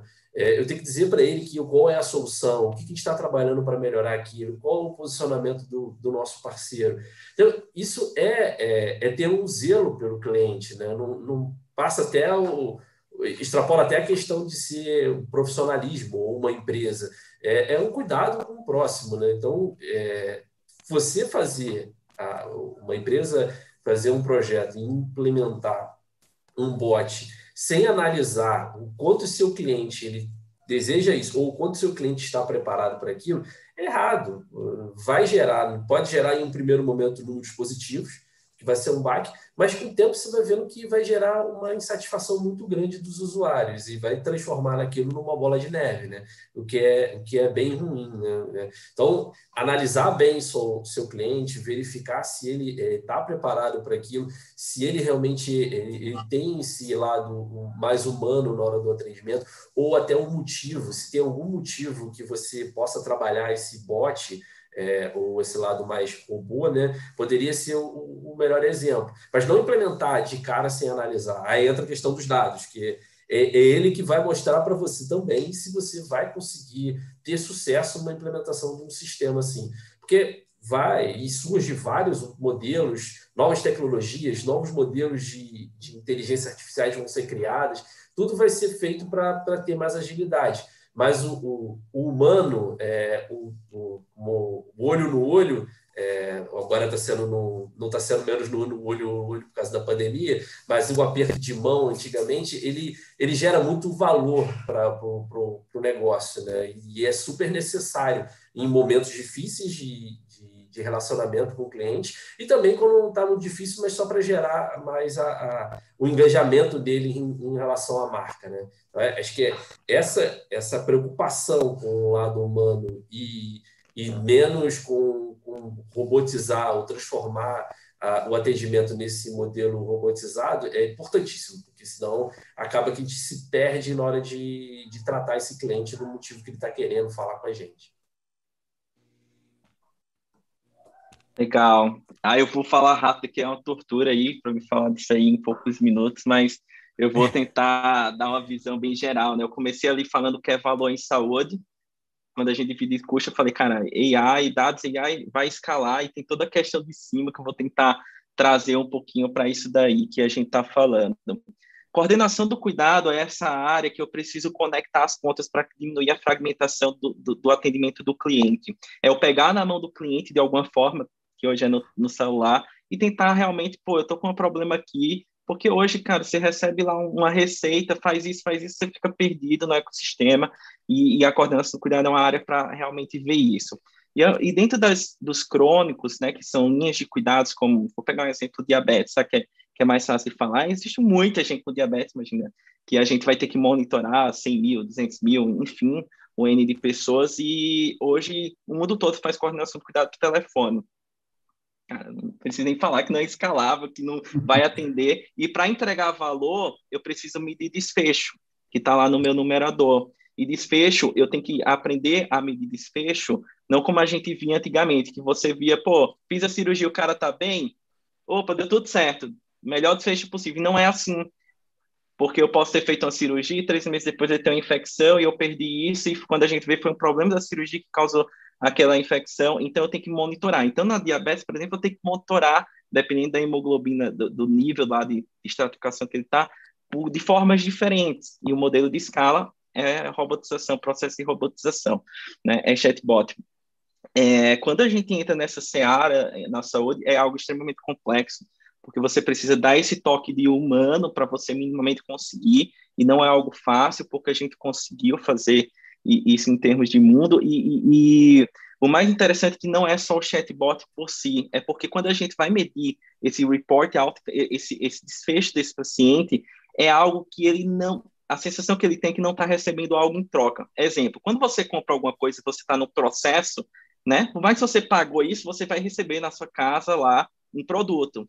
Na saúde, eu só estou perguntando para ele, e aí, como é que está hoje? E aí ele fica com a sensação que não está sendo atendido, mas é porque o negócio vem mais na frente né? A gente olha mais para frente. Então, com isso, a gente tem que vir atrelado ao chatbot. Eu tenho discutido muito, estudado muito sobre isso. É meio que a gente aprender com os jogos digitais, até no modelo frame de gamificação, como eu gamifico esse cara, porque ele não está recebendo algo direto. Enquanto ele não recebe algo direto, eu estou gamificando ele aqui para ele ter uma percepção e pelo menos se engajar. Então, engajamento mesmo do paciente doente é extremamente complexo. O saudável eu não vou entrar aqui porque é muito mais difícil, né? E, e, e, vem o processo de gamificação, que é aquele negócio. Quem tem filho sabe, pô, o cara paga 500 reais numa roupinha de um boneco e nem deixa o boneco mais forte. Cara, como é que eu faço isso na saúde? O cara tá com diabetes, ele pode, ter, pode ficar cego, pode ter, perder o rim, entendeu? E, tipo, eu, eu não sei como fazer isso. Assim, ninguém sabe, para falar a verdade. Então, vem gamificação. E agora, para fechar com tecnologia, tem uma coisa interessante, assim, que você colocou, é, é. O propósito, quando, quando você faz uma tecnologia com um propósito muito forte, é engraçado que você vê ali que está fazendo com o propósito que estar sem. Cara, e como você falou, por mais que eu não tenha visto aquela pessoa, por mais que eu não tenha apertado a mão daquela pessoa, por mais que eu não tenha conhecido a história de doença daquela pessoa, se você faz com um propósito e um, um amor, cara, realmente focado, cara, quer entregar valor para esse paciente, é quase que e, isso até o Jobs falou lá atrás, né? É quase como eu tivesse entregado para ele uma coisa, é quase como uma energia que eu tivesse entregue para ele, sabe?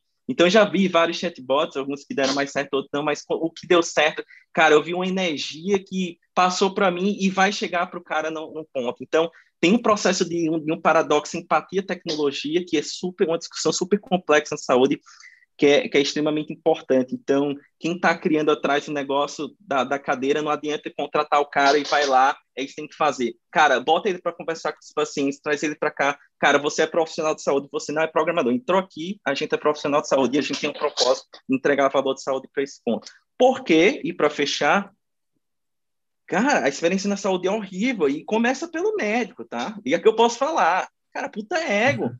É um profissional difícil. É. E é difícil até de treinar. Então, eu estou sendo honesto, não é fácil.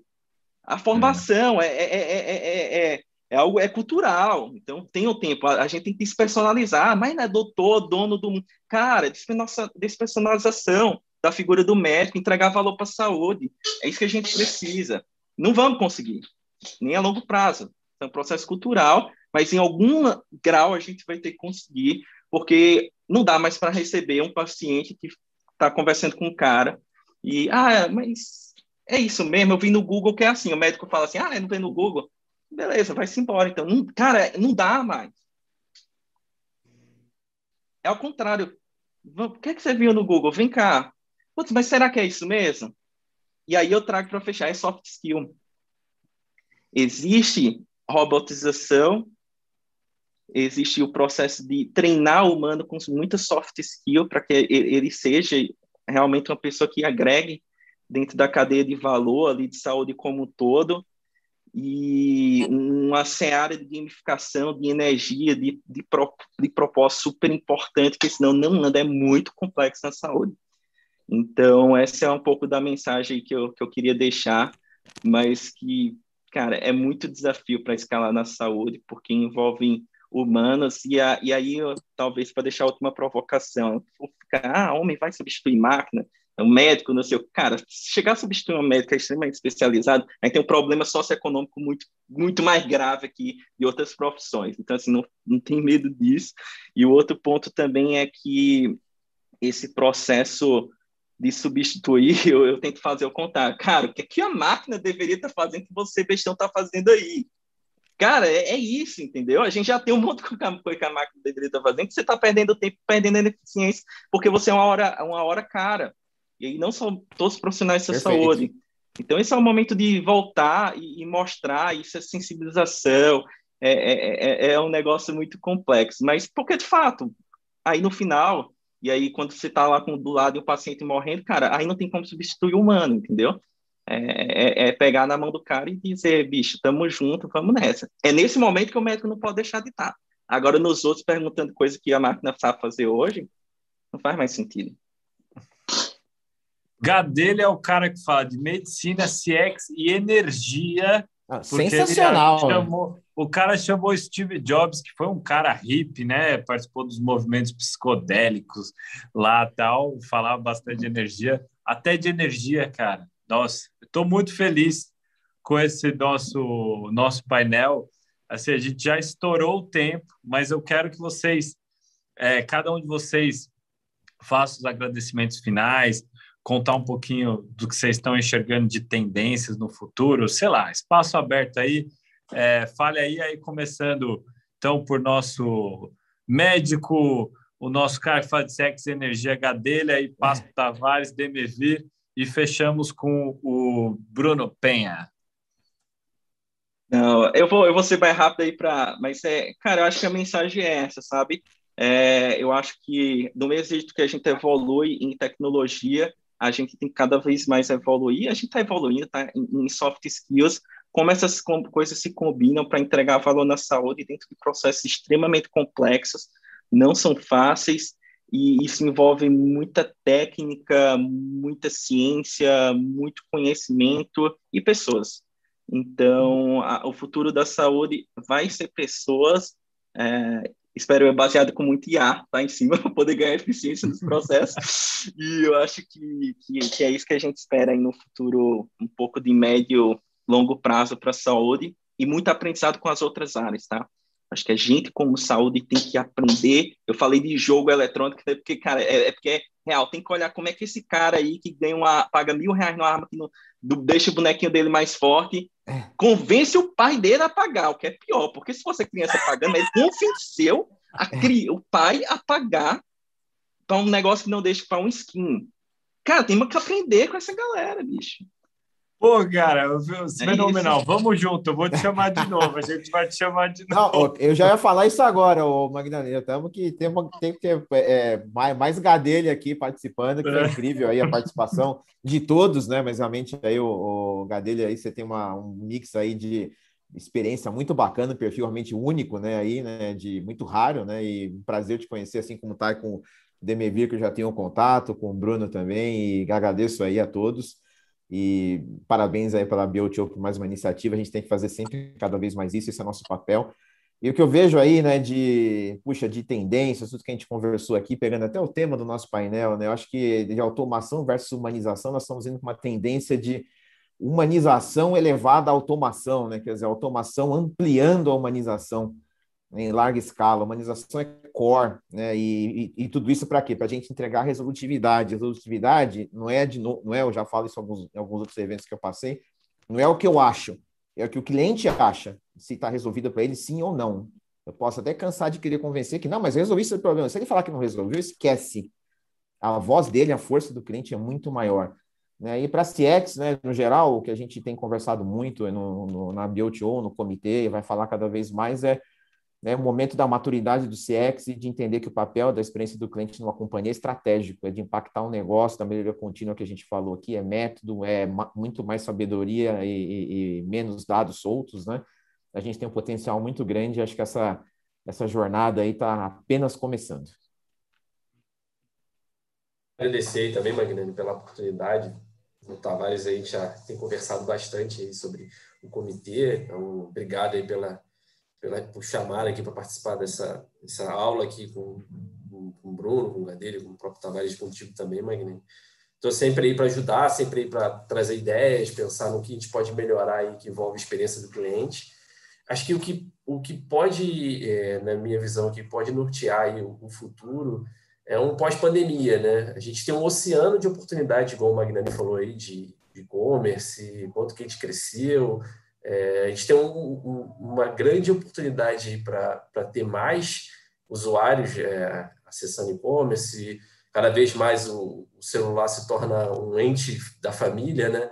Então, quanto que a gente pode aproveitar nessa oportunidade para se comunicar melhor com esses usuários, quanto que a gente pode crescer é, com isso, e um, um pós-pandemia aí, onde os usuários vão querer cada vez mais contato, né? A gente está no momento que não temos contato com as pessoas, então pós-pandemia a tendência é que as pessoas precisem mais de abraço, mais de aperto de mão, mais de olho no olho.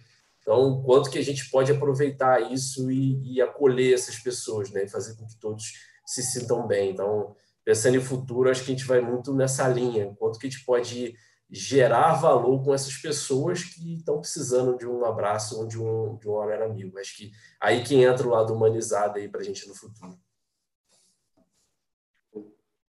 Eu queria agradecer também a, a oportunidade, parabéns pelo evento aí, Vitor, agradeço ao Rodrigo, o, o Gadelha, Demevir também, de fato, uma aula aí, foi bastante interessante bater um papo com todos. É, o que eu estava pensando aqui, escutando vocês, é que assim, é engraçado, né? Num, num, evento que a gente fala de automação, de digitalização, percebe a fala de todos, a gente termina falando de humanos, né? De pessoas, né? É, é isso que é, que é engraçado. E, e, e, é, e é a verdade, né? Porque por mais humanizado ou robotizado que seja um atendimento, você está atendendo a um cliente, esse cliente é uma pessoa. Então, é, é, tem um conceito muito forte de futuro, é, de estratégia que eu acredito que vai evoluir, que é a questão do customer centric, né? De você ter o, o, teu planejamento, a tua área de tecnologia, todo mundo trabalhando CX, todo mundo trabalhando em prol do cliente, não necessariamente somente uma área de CX. Isso passa por uma série de avanços tecnológicos no futuro. Você ter uma, uma você proporcionar uma experiência para o cliente multicanal, ah, ele pode comprar na loja física, ele pode comprar na, online, ou omnichannel, quer dizer, isso integrado, ele compra na loja online, retira na, na, fi, na, na física, e agora você tem até, o pessoal fala do terceiro conceito, né, de, de digital, né, do physical com digital, você está numa loja física e coloca uma digitalização com uma realidade aumentada, então assim, tudo isso vem ao encontro de você fazer a sinergia do físico com o digital. Para quê? para melhorar a jornada, para transformar a jornada. Então, é, é, aqui na Viva a gente acredita muito que a, a, a, gente parte de um processo base, só que através desse processo base, através da coleta de dados, é, a gente tem que pensar na melhoria contínua e nesse framework de transformação de jornada, olhando o cliente, olhando a experiência do cliente. É, a gente escuta muito de clientes, olha, ó, eu, eu quero implantar isso aqui na minha operação, porque o meu concorrente é, eu vi um que às vezes nem é meu concorrente, é de, até de outro mercado, ele implantou essa tecnologia. Não, calma, talvez isso não funcione para a sua operação, talvez isso não funcione para o seu cliente. É um pouco do que o Rodrigo comentou. Então, assim, é, é, esse olhar em cima da determinada jornada de atendimento, olhando o cliente como foco, pensando que ele é uma pessoa, isso é fundamental. Seja para você ajustar o seu atendimento humano, que ele não vai desaparecer, seja ele físico, ou seja ele é, é, via telefone, enfim, ele não vai desaparecer, porque você tem diferentes setores, por exemplo, cosmético, o cara quer uma recomendação, ou, ou sapato, ele quer provar, então você tem muita, esse atendimento ele nunca vai desaparecer, mas o grande, o grande X é, é, como você faz essa sinergia. E essa sinergia ela tem que vir a transformar até a, a partir do conhecimento do teu cliente e, e, transformando a jornada a partir disso. Então, esse conceito de customer centric, ele é complexo porque não é necessariamente você ter uma área de transformação digital uma área de CX olhando experiência do cliente. É mais que isso, é a empresa inteira, todos os setores da empresa trabalhando em prol daquele cliente. Então, é o planejamento é voltar. Você não, você não faz um planejamento, eu vou avançar no e-commerce. Não, eu vou avançar no e-commerce com a loja física, não sei o quê, porque o cliente já muda a mentalidade. Isso é uma mudança de cultura mais evoluída já na Europa, nos Estados Unidos. Aqui no Brasil a gente ainda está pegando isso, mas falando de futuro aqui, que é o teu gancho, eu acho que para pensar nas pessoas, essa questão do customer centric, de você fazer isso voltado para o cliente, para a transformação de jornada, ele é, ele é crucial mais uma vez, a Uma Viva fica aí, de fato, à disposição. Para a gente é um prazer, cada hora um cliente, cada hora um processo, a gente aprende muito. é, é, nessas transformações de jornada. Agradeço aí mais uma vez a oportunidade. Não, eu que agradeço todos vocês, inclusive quem nos está nos assistindo, nos ouvindo. Eu fiquei emocionado nesse painel, vários momentos vou falar, mas é que eu sou tonto mesmo. Eu acho que é que esses temas são bastante impactantes. Acho que algumas frases me, me tocaram bastante. Espero que tenha tocado vocês também. E, gente, busquem é, aprender constantemente com quem está liderando esses processos. Então, quer saber um pouquinho mais? Procure aqui os atores que estão participando desse painel, que sem sombra de dúvidas vocês vão ter muito a aprender, ajudar o teu negócio, enfim. Agradeço novamente, gente. Até a próxima. Valeu! Plataforma Inovativos. Diariamente, lideranças e especialistas de todos os segmentos do mercado abordam temas como gestão, tecnologia, inovação, sustentabilidade, empreendedorismo, negócios e comportamento. Nossa proposta é compartilhar conhecimento com autoridade para você saber as novidades do mercado onde estiver seja por meio do nosso portal, revista digital, newsletter, vídeos, TV, podcast ou pelas nossas redes sociais. Acesse inovativos.com.br, cadastre-se e faça parte da sua melhor fonte de conhecimento e conexão com a nova economia.